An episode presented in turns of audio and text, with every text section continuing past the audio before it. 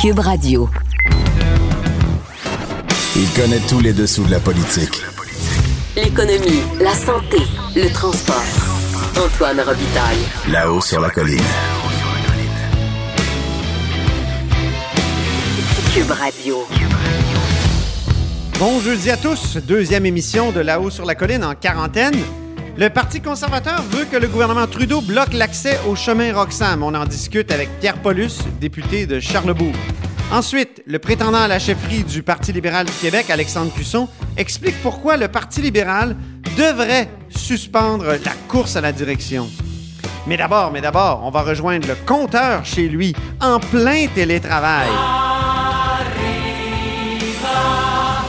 Et bonjour Jean-François Jubault, notre compteur et accessoirement directeur de la recherche à QMI. Bonjour Antoine. Donc, euh, point de presse euh, encore important. On a appris beaucoup de choses aujourd'hui, notamment qu'on va cuisiner des tartelettes portugaises tout en écoutant du Jean-Pierre Ferland, cette chanson Envoyée à maison. Exactement. Euh, c'était la c'était la façon du, du docteur Arruda de nous dire que pendant notre confinement, ben, c'était le temps de faire tout ce qu'on aimerait faire, mais qu'on n'a pas le temps de faire, ou comme il disait, tout ce qu'on se dit, je ferais ça à la retraite quand j'aurai plus de temps, ben, il suggérait, ben, faites-le maintenant, en autant que euh, votre rêve de retraite, c'est de pas faire le plus euh, le plus grand rassemblement de votre vie.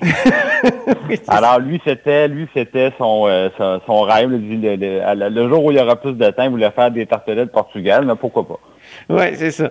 il y a une façon très, très imagée et avec l'humour, il fait passer, je pense, beaucoup d'informations. C'est pour ça qu'il est devenu une vedette presque instantanément depuis le début de cette crise-là. Mais évidemment, il y a beaucoup d'informations très sérieuses, là, euh, notamment, là, on a appris aujourd'hui euh, que l'Italie avait dépassé la Chine pour ce qui est du nombre de morts euh, causés par le coronavirus. C'est terrible. Toi, tous les jours, comme directeur de la recherche, tu fais des comparaisons, tu fais des cartes. Ce matin, vous aviez une importante carte qui présentait les mesures de confinement un peu partout dans le monde, qui les comparait. Ben oui, parce que justement, euh, on entend euh, le premier ministre, on entend euh, M. Arruda nous dire chaque jour, on prend des mesures, on sait que ça limite vos, vos libertés, ça limite vos déplacements, on ne le fait pas par plaisir, on le fait par nécessité. Puis, il rappelle encore aujourd'hui, M. Arruda, que tant que les gens euh, se conforment aux consignes de bonne foi et le font d'eux-mêmes, on n'a pas besoin d'aller plus loin. Et là, je remarquais qu'aujourd'hui, le docteur Arruda a, prononcé le mot armée. Il l'a dit.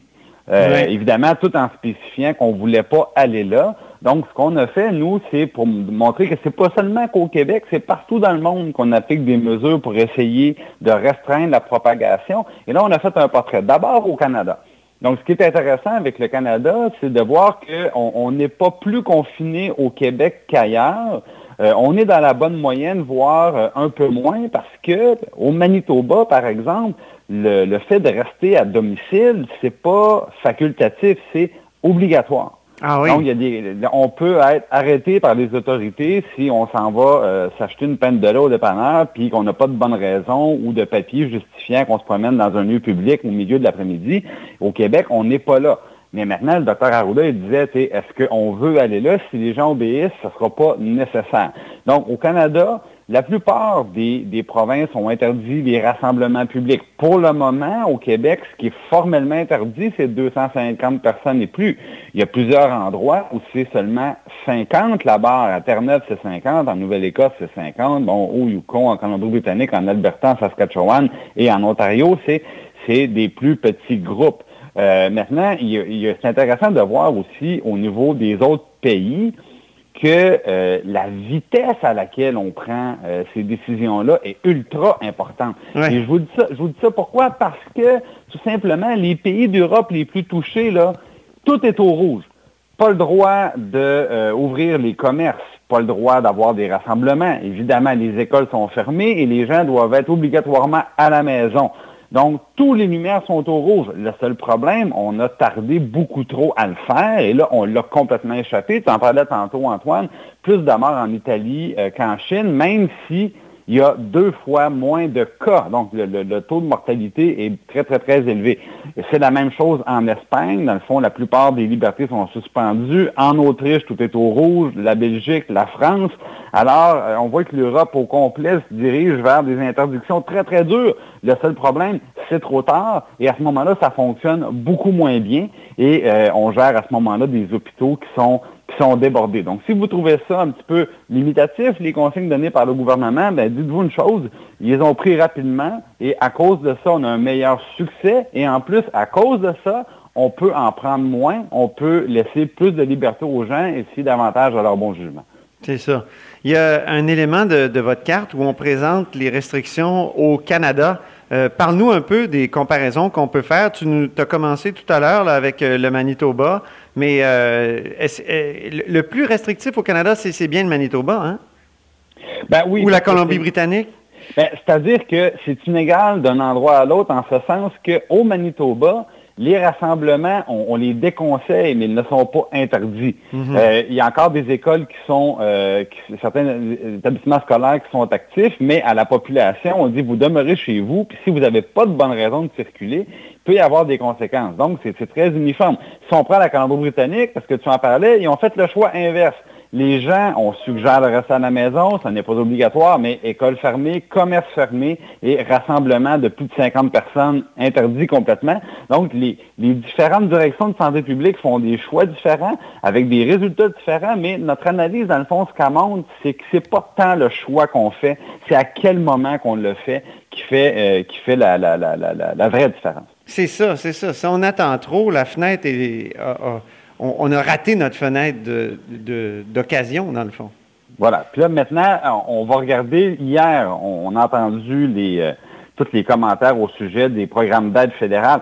Euh, fédéraux. Ce sont des programmes autant à Québec et à Ottawa, parce qu'après-midi, on aura le plan économique du Québec. Donc, qu'est-ce qu'on fait pour les entreprises, les multinationales, les plus petites, les bon, M. Fitzgibbon et euh, le premier ministre Legault vont nous expliquer ça. Mais ce sont des programmes qui ont été improvisés. Je ne le dis pas de manière péjorative, évidemment. Euh, c'est comme si on s'était fait frapper par la foudre. Il, Faut il faut réagir. On est en médecine de guerre, mais évidemment, c'est qu'on annonce et après ça, on ajuste.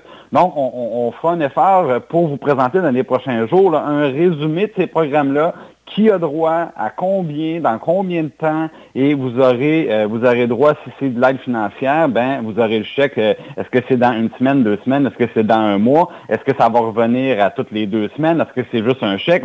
on va essayer de démêler tout ça un peu pour euh, être capable d'informer parce que c'est vrai qu'a priori, ben c'est un peu compliqué.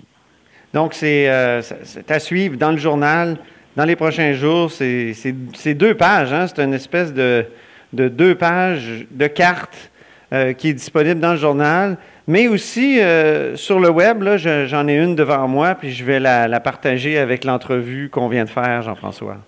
Ben, c'est très bien. Donc, moi, je pense que je vous invite à, suivre ça parce que vous allez avoir en un coup d'œil, je pense, l'information la, plus importante euh, dans la période actuelle et ça vous permet de, demeurer bien informé sans, ben sans aller gratter chaque recoin. On essaie de le faire, euh, on essaie de le faire à votre place. Puis tu fais ça avec Sarah, Sarah Daou-Brown, Marie-Christine Trottier. Et oui, exactement. Toute l'équipe de recherchistes de l'agence QMI Bureau d'enquête euh, Journal de Montréal. Très bien. Bien, on va en reparler sûrement. Merci beaucoup, Jean-François. Merci, Antoine. Notre compteur et accessoirement directeur de la recherche à QMI. Vous êtes à l'écoute de là-haut sur la colline. Là-haut sur la colline. Une entrée privilégiée dans le Parlement. Cube Radio. Au bout du fil, il y a Pierre Paulus, député de Charlebourg, Haute-Saint-Charles. Bonjour. Oui, bonjour. Vous êtes porte-parole conservateur en matière de sécurité publique et de protection civile. Euh, au fond, là, vous, euh, vous demandez qu'on ferme le, chemin Roxham, vous aussi, euh, que, que, le gouvernement Trudeau fasse plus, soit plus ferme aux frontières. Absolument. Depuis, depuis trois ans, nous, dans le fond, depuis janvier 2017, quand M. Trudeau a fait son fameux tweet invitant tout le monde à s'en venir au Canada, euh, le problème n'a jamais cessé. Nous, on a toujours demandé de notre côté, de, parce que c'était un problème d'entente internationale, l'accord des pays tiers sûrs, là, entre le, Canada et les États-Unis, qui avait une, en, anglais, on dit un loophole, une brèche, dans, le fond, dans l'entente. Fait que les gens passant par le chemin Roxham euh, peuvent demander l'asile. Tandis que s'ils se présentent à un poste frontalier régulier comme à la colle, ben, à ce moment-là, ils seraient automatiquement refusés et retournés aux États-Unis. Donc, ça, depuis trois ans, on l'a demandé régulièrement au, gouvernement canadien, M. Trudeau, de parler avec le gouvernement américain et de modifier l'entente afin d'en finir avec euh, ce problème-là. Ce qui n'a jamais été mais là, actuellement, il y a un risque sanitaire. C'est, la donne a changé. C'est peut-être en. Est-ce que pourquoi ne pas simplement euh, renvoyer ces gens-là aux États-Unis, les empêcher de mettre le pied euh, sur le territoire canadien? Ben, c'est ce qu'on demande depuis hier officiellement, même si l'entente, euh, même s'il y a une brèche dans une entente internationale, compte tenu de la situation euh, sanitaire, compte tenu que toutes les barrières sont fermées, que même les Américains, avec leur passeport, peuvent même pas venir au Canada. Je veux dire, il est inconcevable qu'il y ait des gens qui décident comme ça de traverser, de continuer à traverser à Roxham, avec les on a assez de s'occuper de notre propre territoire, on a assez de s'occuper des Canadiens qui sont encore déployés à l'étranger, qui ont de la difficulté à revenir chez nous. Euh, c'est pas concevable que maintenant on puisse euh, offrir l'asile ou permettre à des gens de demander l'asile de cette façon-là. Donc pour nous, c'est pour ça qu'à partir de maintenant, on demande que ça soit mis en place, que peu importe le protocole international, qu'on refuse l'accès et qu'on retourne ces individus-là euh, aux autorités américaines. Pourquoi, selon vous, le gouvernement ne fait pas ça?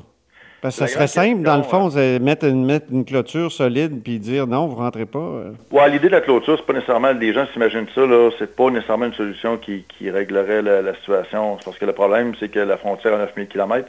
Donc, de mettre une clôture à Roxham, on peut aller dans un autre chemin plus loin. Ce qu'il faut, c'est d'avoir vraiment une clarification, que ce soit clair, que tu ne peux pas traverser au Canada, point final, peu importe où tu veux. Puis à partir mm. du moment où on t'intercepte, on te prend, on te retourne aux États-Unis. Euh, J'acquiesce que c'est très complexe à gérer, mais je veux dire, on n'a pas d'autre façon de faire. On doit, premièrement, si les gens, en traversant, comprennent qu'ils ne pourront pas demander l'asile, ben déjà là, ça va stopper le flux. Mm-hmm. Parce qu'il faut comprendre que ces gens-là savent qu'il y a une brèche dans l'entente. C'est pour ça qu'à tous les jours, il y a 50 à 60 personnes qui passent à Roxham Road, parce qu'ils ont compris le système. Il y a de la publicité qui est faite, il y a des, taxis qui ont leur propre publicité pour leur dire comment faire. Donc, à partir du moment qu'il n'y a plus d'entente, ben, ils prendront peut-être pas de chance de venir chez nous, peu importe la route qu'ils voudront prendre. Moi, j'ai parlé à des gens du gouvernement Trudeau qui me disaient, ben, si on bloque euh, ce, ce chemin-là, c'est simple, ils vont passer par les bois, ils vont passer par ailleurs, puis là, ça va être encore plus difficile de, tracer, de retracer peut-être des gens infectés. Est-ce que, vous pensez de cet argument-là? Je suis absolument d'accord sur la complexité. à partir du moment où des citoyens euh, du côté américain décident de traverser au Canada pour X raisons, euh, on a un grave, problème de gestion de tout ça, parce qu'une frontière est immense, c'est impossible de tout couvrir. On s'entend là-dessus. Par contre, euh, tout ce qui arrive à Roxham, on peut les accueillir, mais en les accueillant, au lieu de leur donner la permission de faire une demande d'asile, les, embarquer dans un système qui va prendre 7 à 8 ans à régler, on peut tout simplement leur dire, non, écoutez, euh, ça ne fonctionne pas au Canada, maintenant, les règles ont changé et on vous retourne aux États-Unis. Donc, à partir du moment où on y va de cette façon-là, progressivement, tout simplement les intercepter en leur disant, on vous retourne, on appelle les Américains de les chercher. Là, après ça, est-ce qu'ils vont tenter de traverser par les bois? on peut on peut pas le prédire. Mais une chose est sûre, à un moment donné, euh, il y a même des citoyens américains qui sont, qui sont américains, pas des, demandeurs d'asile, qui commencent à vouloir passer par le chemin Roxham parce qu'ils veulent avoir le système de santé canadien. Euh, parce que ces gens-là savent qu'en venant à Roxham, ils vont faire une demande d'asile, pourront être hébergés et euh, soignés. Alors imaginez-vous euh, si des, milliers d'Américains qui n'ont pas d'assurance privée décident de venir au Canada pour ces raisons-là, on n'est pas sorti du bois. Mm-hmm. Mais là, euh, j'ai reçu un message tout à l'heure du cabinet de, de, M. Blair qui dit Attention, tout le monde devra rester isolé pendant 14 jours. Euh, ça, qu'est-ce que vous pensez? Est-ce que c'est pas un progrès déjà? Oui, oui, ben, ça fait partie du monde. On a mis beaucoup de pression là-dessus. Puis j'ai parlé avec le ministre Blair hier, justement, puis ce matin, me confirmer que c'était en action actuellement. Donc, tous les demandeurs d'asile, il faut comprendre qu'actuellement, depuis trois ans, ils passaient un 24-48 heures euh, à la. Ensuite, ils étaient envoyés à Montréal. Mais là, maintenant, depuis ce matin, à tout le moins, euh, ils sont gardés au camp de la. Il y a 500 places à dormir là-bas. Là, c'est au gouvernement à se trouver des solutions pour les héberger, mais ils doivent être retenus là-bas et mis en quarantaine minimum de 14 jours euh, obligatoire et non pas seulement leur demander leur collaboration. Là, on ne peut pas suivre là-dessus.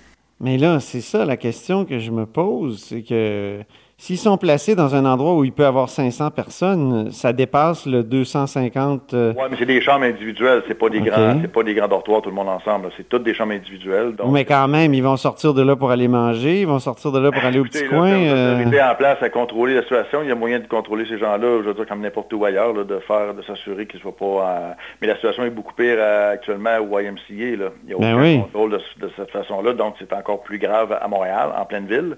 Donc là, on parle d'un camp qui est, euh, qui est contrôlé à la colle, euh, près de la frontière officielle. Euh, il y a moyen de, faire un contrôle sanitaire des gens qui sont là-bas. Ça, c'est sûr. Comment faire le calcul aussi des 14 jours? Moi, je trouve que leur proposition soulève toutes sortes de questions. Parce que quand on, arrive une journée, il ne faut pas qu'on soit mêlé avec une cohorte qui est arrivée la veille. Il faut chacun a son décompte, là, je veux dire. logistique, euh, c'est une logistique, mais les arrivées sont très bien contrôlées. Chaque personne est identifiée, chaque euh, chambre est allouée, donc on a, euh, on sait très bien à quel moment, à quelle heure que chaque personne est arrivée. Donc je pense que c'est, il y a 150, faut pas oublier, hein, il y a 150 personnes sur des chiffres de 8 heures qui travaillent à la colle depuis trois ans, des équipes de la Croix-Rouge, des compagnies de sécurité, les gens des services frontaliers de l'immigration et énormément de personnel là-bas dans les différents bâtiments autour qui, s'occupent de tout ça. Donc, je pense que y a, c'est pas si complexe que ça à mettre en place des mesures adéquates. Ouais. Moi, j'en fais une quarantaine actuellement, là. Ah, c'est pas facile. Puis j'ai ma fille, euh, ma fille qui en fait une, tu sais, euh, on est dans une maison qui est pas la mienne, là, je suis ailleurs, puis déjà, je trouve ça compliqué parce que quand on va dans la cuisine, il faut pas justement qu'on qu'on se, se, contamine. Alors, il faut tout nettoyer. Euh, à part, euh, je ne sais pas comment des migrants dans un camp de, fortune peuvent respecter vraiment les vraies règles de, de, de, la quarantaine. camp de fortune, il faut voir les installations. Je suis allé physiquement trois fois là-bas. c'est quand même des, des, bâtiments euh, c'est pas c'est pas des tentes, là, comme on a vu la première année, là, c'est pas les tentes vertes de l'armée, là, ça fait longtemps que c'est plus comme ça. Là. C'est vraiment des, des roulottes là, avec des chambres individuelles, puis les douches, puis tout est tout est aménagé. Là, euh, puis de toute façon, là, faut comprendre aussi que la population demande ça. Là. On a nous-mêmes, comme citoyens canadiens, québécois, à faire nos quarantaines chez nous. Euh, ces gens-là ont décidé de franchir illégalement la frontière. À un moment donné, euh, la population le demande, les partis, les partis d'opposition, le Bloc québécois aussi le demande. On est tous sur la même ligne là-dessus. Oui, ben non, ben le Bloc, lui, demande la suspension de l'entente. Qu'est-ce que vous pensez de, ça? Ben, parce que moi, je pense que ça fonctionne pas, à moins que le Bloc veuille que les gens se présentent au poste frontalier. Si on suspend l'entente comme le Bloc le demande, euh, ce que ça va faire, c'est que les demandeurs d'asile vont pouvoir se présenter tout simplement au poste de la colle, regarder le douanier, de dire je veux l'asile, puis à ce moment-là, euh, on va être obligé de lui donner l'asile. Tandis que cette entente-là permet justement d'empêcher ça et de, tout simplement refuser l'accès. Parce que l'entente demande est-ce qu'on demande l'asile dans le premier pays d'accueil. Donc, quand les gens arrivent des États-Unis, ben, ils arrivent des États-Unis, c'est leur premier pays d'accueil. Ben oui, ben oui. C'est pour ça que je me suis toujours demandé pourquoi ils traversaient la frontière s'ils ont déjà un pays sûr? Euh? Ben, c'est ça l'objectif. Et le gouvernement du Canada, depuis les trois dernières années, souvent le NPD a mentionné que à cause de Donald Trump, que les États-Unis n'étaient pas un pays sûr, mais les fonctionnaires canadiens ont fait quand même un, travail de recherche avec un rapport officiel pour dire non, non. Même les tribunaux, hein? Arrêtons, là. Ben oui, même les tribunaux. Euh, une petite euh, question sur la chefferie conservatrice. Vous, vous êtes bien engagé euh, dans un camp. Est-ce qu'il faudrait suspendre la course à la chefferie au Parti conservateur? Pour, ben, pour ce qui est de la course, c'est ça, moi je suis avec l'équipe de Peter McCain, où on était déjà bien avancé. les règles les règles demandées pour respecter les, différents critères euh, sont déjà respectées pour l'ensemble de la course. Euh, pour nous, ce qui est entendu, c'est qu'on n'a fait pas de campagne de terrain. C'est bien entendu qu'on ne veut pas qu'il y ait aucun des candidats qui se promène à aller rencontrer des gens. On est à, tout le monde doit faire son isolation. Euh, par contre, point de vue des politiques, avec les médias sociaux, il y a toujours moyen de parler aux gens. M. McKay a fait des des conférences, au lieu de faire un rassemblement avec 200-300 personnes physiques, on fait de la vidéoconférence, les gens pouvaient se brancher, donc on fait des, rencontres comme ça pour Toronto. Il y a moyen de continuer à passer notre message dans les prochaines semaines, puis le vote est le 27 juin, donc il reste quand même encore euh, quelques mois. Et pour nous, pour l'instant, euh, je crois que le plus important euh, pour le Parti conservateur, c'est d'avoir un chef avant, le, avant le début de l'été. OK, donc pas de suspension de la campagne. Euh. Ben, le comité, bon, c'est pas moi qui décide, hein, bien entendu, c'est euh, le comité qui est en place qui, qui gère euh, pour la course à la chefferie pour le Parti conservateur. Et ces gens-là ont décidé de ne pas suspendre pour l'instant. Très bien. Ben merci, Pierre Paulus. Au revoir. Merci, au revoir. Alors, Pierre Paulus euh, est député de Charlebourg, euh, Haute-Saint-Charles et porte-parole conservateur en matière de sécurité publique et de protection civile. Vous êtes à l'écoute de là-haut sur la colline. On dit souvent que les murs ont des oreilles. Nous, on a deux vraies oreilles à l'intérieur des murs du Parlement. Là-haut sur la colline. Cube Radio. Au bout du fil, il y a Alexandre Cusson, qui est euh, candidat à la direction du Parti libéral du Québec. Bonjour. Bonjour, M. Robitaille. Êtes-vous en confinement? Êtes-vous en, en isolement, comme on dit? ben, écoutez, on, respecte à la lettre les consignes de la santé publique et du gouvernement. Donc, pas de rencontre publique, effectivement. Mais euh, je n'ai pas voyagé, j'ai pas de symptômes. Alors, euh, je, je, reste seul le plus possible, mais j'ai pas de confinement. Bien. Et là, vous demandez que la course euh, du, Parti libéral soit suspendue, au fond, en raison de toutes euh, ces directives-là. Ben, tout à fait. Euh, ce qui se produit actuellement, je pense, euh, c'est assez clair. Euh, les militants veulent une vraie course. On ne vit pas de vraie course. les Québécois, le gouvernement, les élus, tout le monde doit se mobiliser actuellement pour combattre la propagation de la COVID-19. Et dans ce contexte-là, pour moi, ben, je pense que c'est sage de dire on suspend tout ça et on reporte le vote. On verra dans les prochaines semaines comment la, situation va, va évoluer. Comment ça se déroule, vos discussions avec l'autre camp, le, le camp Anglade? En fait, ça sera au Parti libéral du Québec à prendre une décision. Euh, on s'en remet à la décision du parti. On va voir. Nous, on a exprimé notre, position. On a eu des échanges là, avec, euh, avec l'autre, euh, l'autre équipe, mais jusqu'à maintenant, on n'en est pas venu à une position commune. Comment, oui, justement, qu'est-ce qu'il qu'est-ce voudrait l'autre équipe? Ben, écoutez, je pense que ce qui soit, c'est des discussions avec le parti. Nous, on a, voulu là, euh, exprimer publiquement notre position, le dire, parce qu'il y a de plus en plus de militantes, de militants euh, qui nous contactent, qui nous écrivent, qui nous parlent et qui nous disent, ben, écoutez, ça n'a pas de bon sens. Euh, nous, on, veut avoir l'occasion de rencontrer les candidats, on veut avoir l'occasion de discuter avec eux. Et clairement, ça ne se fera pas au cours des prochaines semaines. La politique, pour moi, c'est une affaire de contact humain, de discussion, d'échange. Et là, ça ne peut pas se faire uniquement par téléphone, ça ne peut pas se faire uniquement par des, des vidéos qu'on s'envoie, qu'on s'échange ou des infolettes qu'on publie. Il faut avoir la chance de parler aux gens, de faire aussi des vrais débats. Euh, évidemment, là, faire des débats dans un studio, c'est une chose. Euh, en faire cinq, c'en est une autre. On était à réviser tout ça. Euh, et pour moi, c'est incontournable. On doit faire des débats. Parce que là, les débats sont annulés, mais vont se faire à huis clos ou sont annulés carrément? Ben, au fond, il y avait des discussions là, euh, de dire est-ce qu'on est-ce qu'on les fait, est-ce qu'on en fait deux, est-ce qu'on en fait trois, de quelle façon on va le faire. Je pense que ça aurait été irréaliste de passer faire cinq débats euh, en studio, sans, interaction avec, le public. Les gens vont pas s'asseoir à la maison euh, cinq fois écouter des débats d'une heure et demie, surtout dans le contexte qu'on vit actuellement, parce que parce que c'est ça la réalité. Les gens ont d'autres préoccupations. On le voit ce matin, je pense que c'est une décision euh, judicieuse. la ministre des Affaires municipales qui dit aux villes qu'ils doivent tenir des référendums, qu'ils doivent tenir des consultations, par exemple, en lien avec l'urbanisme. Mais là, il y a d'autres choses. Suspendez. On vous recommande de ne pas faire ça. Elle a repoussé toutes les élections municipales partielles qui étaient prévues au cours des prochaines semaines. C'est une décision logique et je pense qu'au Parti libéral du Québec, il faut avoir cette même logique. Et donc, euh, si jamais le parti dit euh, on y va, on continue, on fait des, débats à huis clos, est-ce que vous allez vouloir débarquer de la course, abandonner? On, analysera la situation à ce moment-là. J'en suis pas là. J'ai confiance au Parti libéral du Québec. J'ai confiance qu'on va, on va prendre une décision logique dans les circonstances. Tout est annulé. On ferme les bars, on ferme tout. Euh, et nous, on va continuer. Je pense qu'on s'exposera à se faire dire qu'on est vraiment débranché de la population. Mais euh, ce que je comprends, c'est que vous n'excluez pas d'abandonner la course euh, si jamais. Je l'exclus à ce moment-ci. Dans les circonstances, je suis convaincu qu'on va trouver une façon de faire les choses de façon logique et intelligente au cours des prochains jours.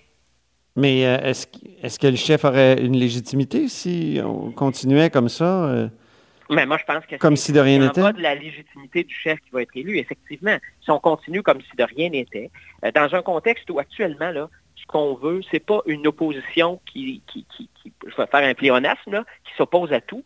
On veut des politiciens qui collaborent, qui travaillent ensemble, ce que fait très bien l'équipe parlementaire libérale actuellement.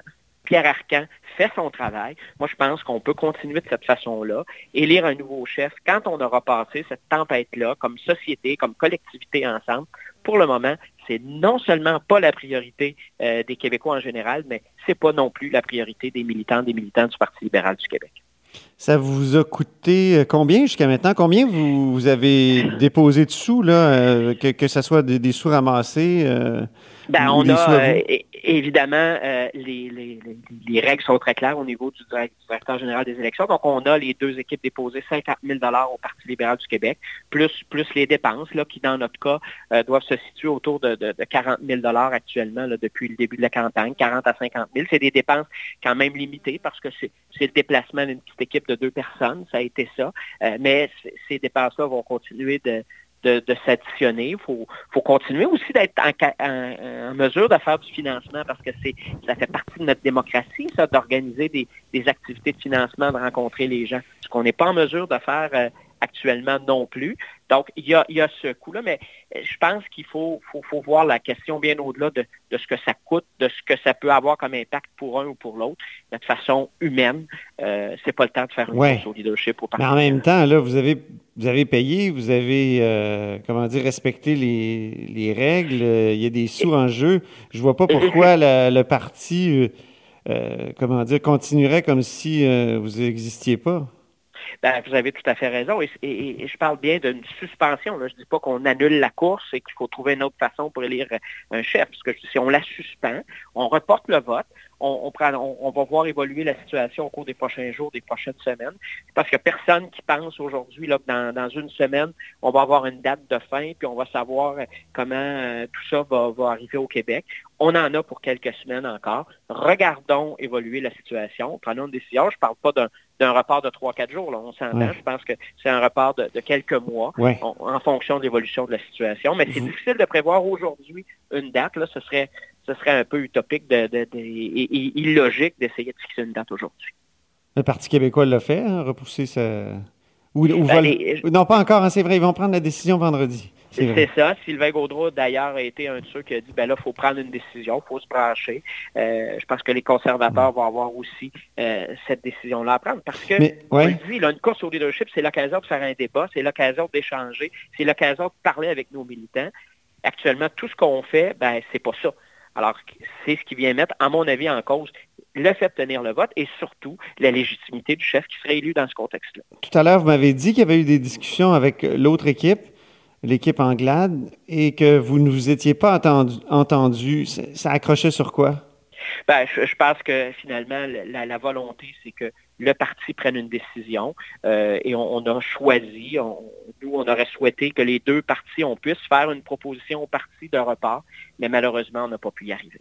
Ou vous ne vous entendiez pas? Est-ce que, est que l'équipe Anglade voulait passer au vote tout de suite ou quoi? Ben, euh, je pense que euh, voulait peut-être prendre un peu plus de temps ou voir ça, je vais, je vais les laisser répondre. Je pense que ce n'est pas le temps de faire de la stratégie. Pour moi, c'est clair. On doit reporter ça. C'est une question euh, tout simplement logique.